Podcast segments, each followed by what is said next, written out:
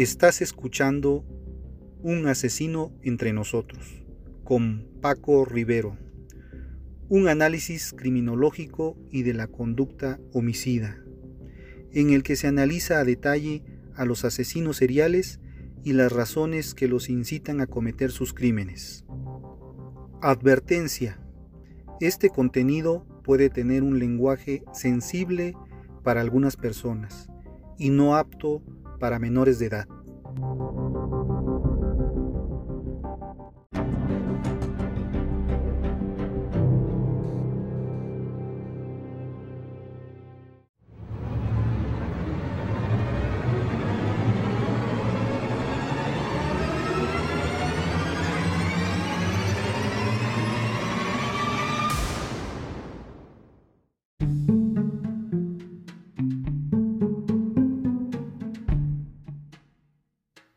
¿Cómo están? Bienvenidos a Un asesino entre nosotros. ¿Se han preguntado ustedes por qué nos fascinan los supervillanos? Cuando éramos pequeños nos gustaban los superhéroes y ahora que estamos más grandes nos interesan los supervillanos. ¿Por qué nos fascinan los supervillanos? ¿Qué es lo que nos lleva a identificarnos en cierta medida con el malo de la película? Este interrogante quedó rondando en mi cabeza y al día siguiente de, estar pensando esto, me puse a realizar una búsqueda por Google y encontré un interesante artículo publicado en el Wired que resume pues, la posible explicación de explicaciones psicológicas sobre por qué nos interesan tanto los supervillanos. Bueno, hablemos de las posibles respuestas según diferentes posturas psicológicas. Ahora hablemos de las sombras de la confrontación. El reconocido psiquiatra Carl Jung creía que las personas necesitan confrontar y entender su naturaleza oculta para poder así crecer como seres humanos. Una confrontación saludable a las sombras de nuestro, de nuestro ser puede liberar nuevas fortalezas. Pero una mala confrontación puede liberar las peores y más obscuras partes de nuestro ser.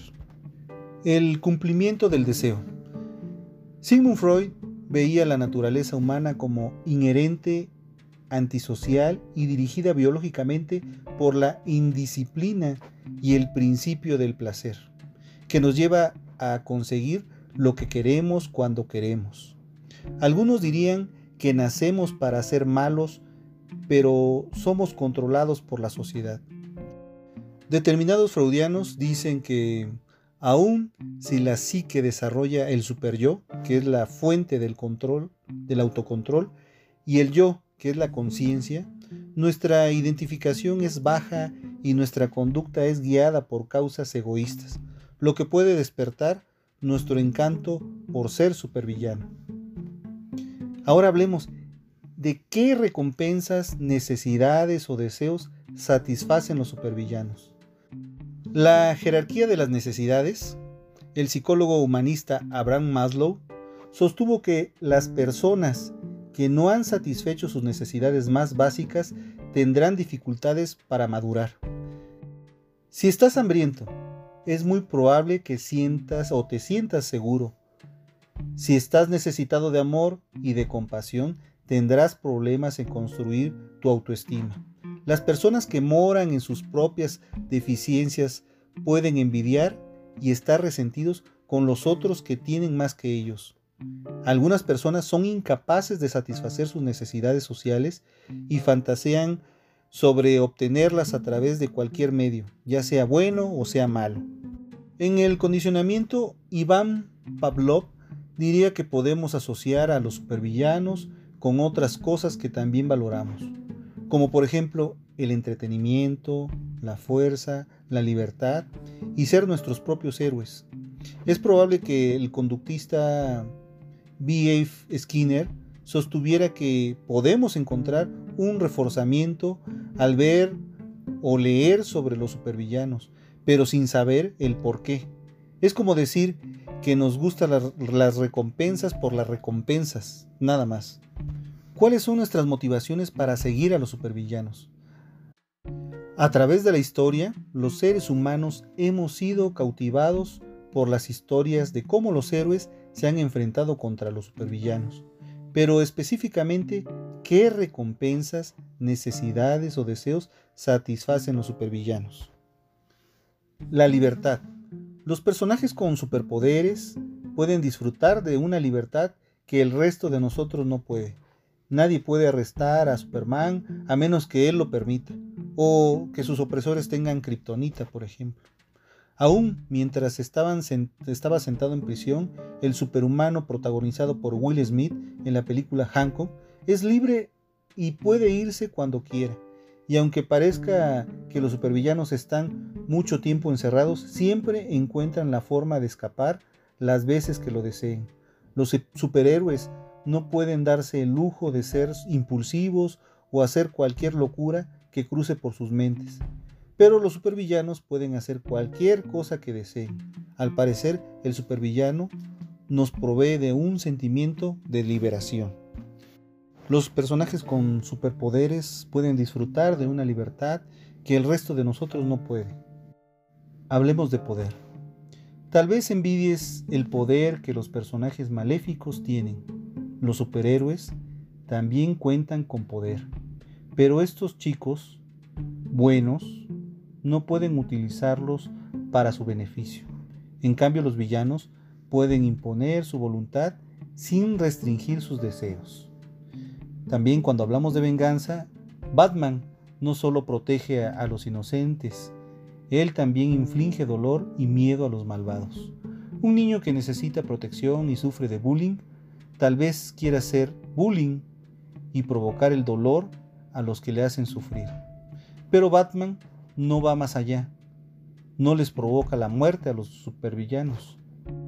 En cambio, el personaje principal de la película Punisher no solo aplica su venganza, sino que está más interesado en matar a los malos en vez de salvar a las víctimas. La parte de una persona que ha sufrido y busca venganza puede apreciar los frecuentes planes vengativos que maquinan los supervillanos.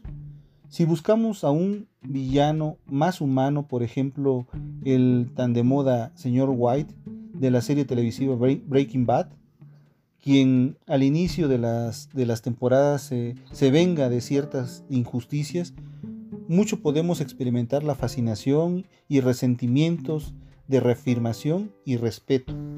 Culpar a las víctimas, el psicólogo Melvin Leiner observa el fenómeno del mundo justo una tendencia común a asumir que de cierta manera las víctimas merecen ser víctimas, según Leiner, es mejor pensar esto que aceptar que las cosas malas también le suceden a las personas buenas.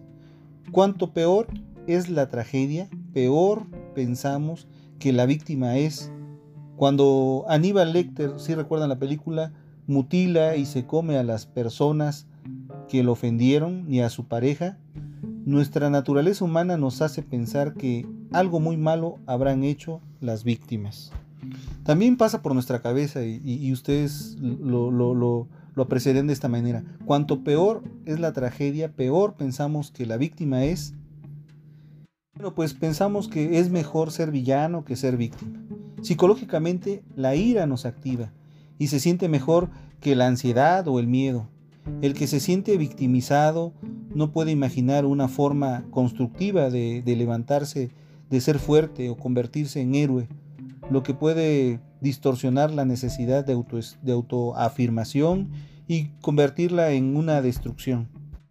Cuando enfrentamos nuestros miedos, la ficción puede ayudarnos a sentirnos seguros y enfrentar nuestros miedos sin tener que traspasar los límites de la seguridad. Ver cómo un pandillero apunta un arma en la cabeza a Bruce Wayne en la película Batman Inicia y cómo Batman lo supera. Puede ser la forma de afrontar nuestros miedos sin arriesgarnos demasiado, claro está. El explorar lo desconocido. Nuestra necesidad de enfrentar lo desconocido llevó a toda la raza humana a poblar el globo terráqueo. Esta curiosidad poderosa nos hace preguntarnos sobre todo lo que conocemos incluyendo nuestros peores demonios.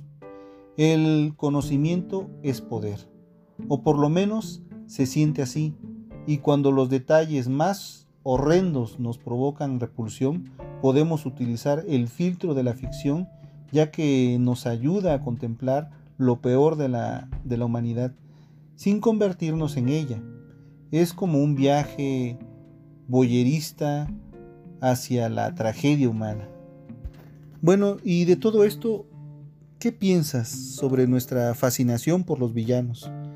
Escríbeme, sígueme en las redes sociales y ponme lo que tú piensas para saber que estás de acuerdo o no estás de acuerdo con lo que estoy hablando sobre por qué nos atraen los supervillanos o los villanos. Bueno, lo, cierto es que los villanos están bien escritos en, las películas, en las series. Suelen ser gente con un pasado trágico que explica las locuras que quieren hacer el día de hoy. Por otro lado, son más realistas en el hecho de que fracasan y se vuelven a levantar, y fracasan una y otra vez y otra vez se vuelven a levantar. Los héroes suelen ser inmaculados, rodeados de buenos deseos, que llegan, se arreglan, arreglan el problema y están en casa a la hora de cenar, mientras que el malo le toca volver a un agujero inmundo. ¿Cómo nos va a generar eso cierta empatía? Pongamos el ejemplo de Capitán América y Thanos, por ejemplo. El primero es orgulloso de la nación, guapo, con rubio, es rubio y todo lo que se les mete sale victorioso.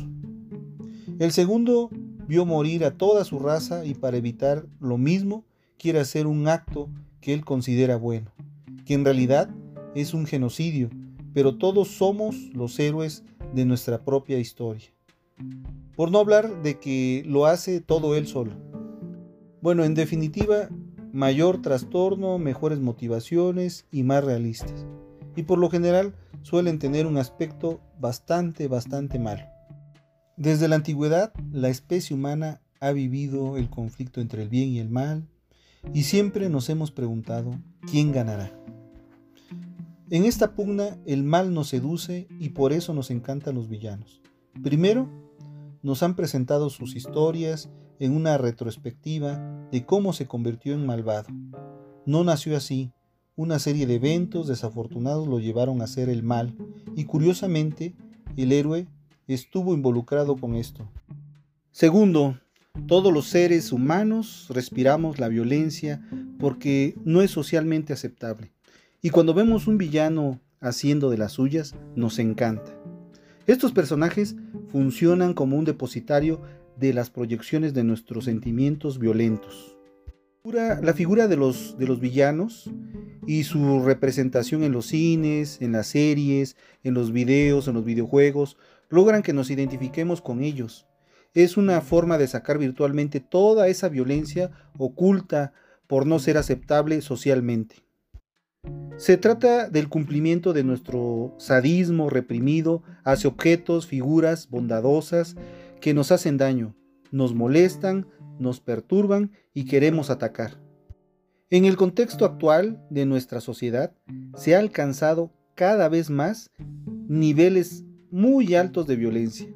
Se producen estas escenas en películas, en series, en todas las representaciones audiovisuales.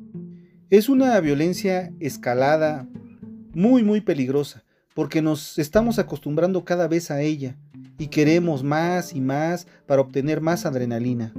No, sé si se han dado cuenta, hay un, hay un punto tercero en donde la violencia siempre se ha asociado con la tontería.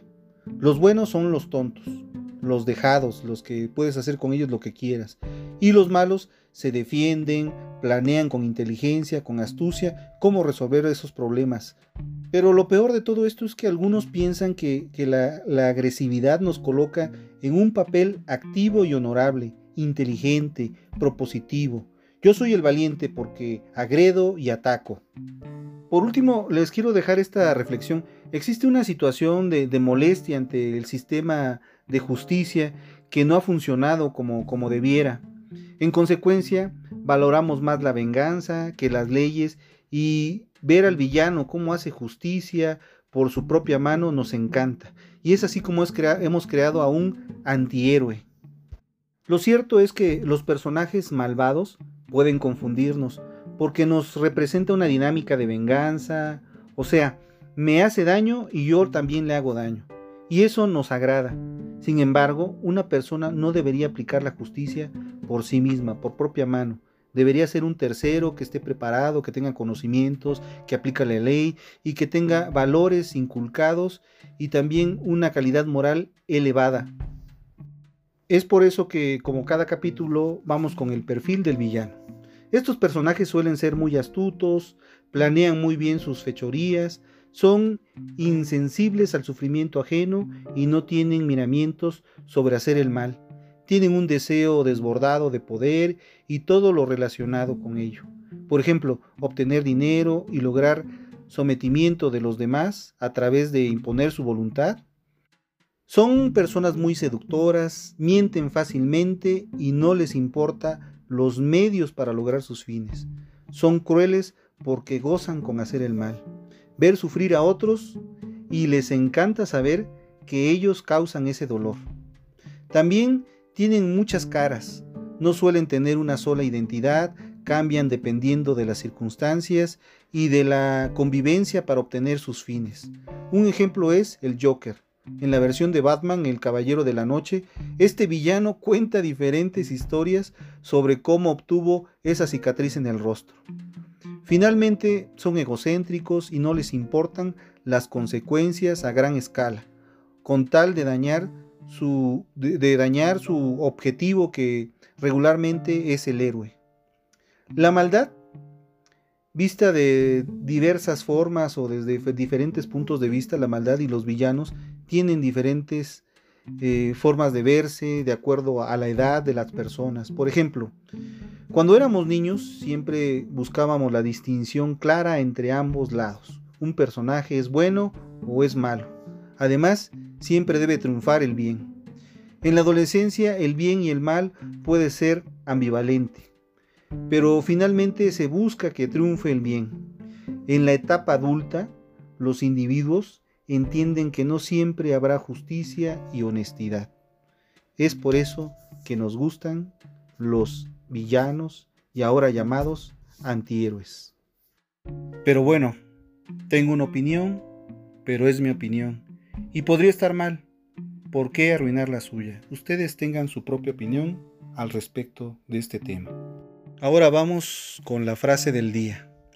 Saber y saberlo demostrar es valer dos veces. Baltasar Gracián.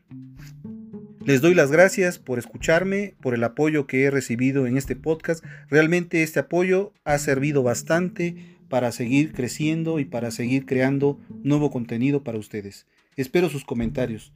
No me despido, solo les digo hasta el próximo episodio. Infinitas gracias y gracias por estar. Ah, recuerden que quien convive con monstruos debe tener cuidado de no convertirse en uno de ellos. Mi nombre es Paco Rivero, este fue un asesino entre nosotros y nos escuchamos la próxima semana. Hasta entonces.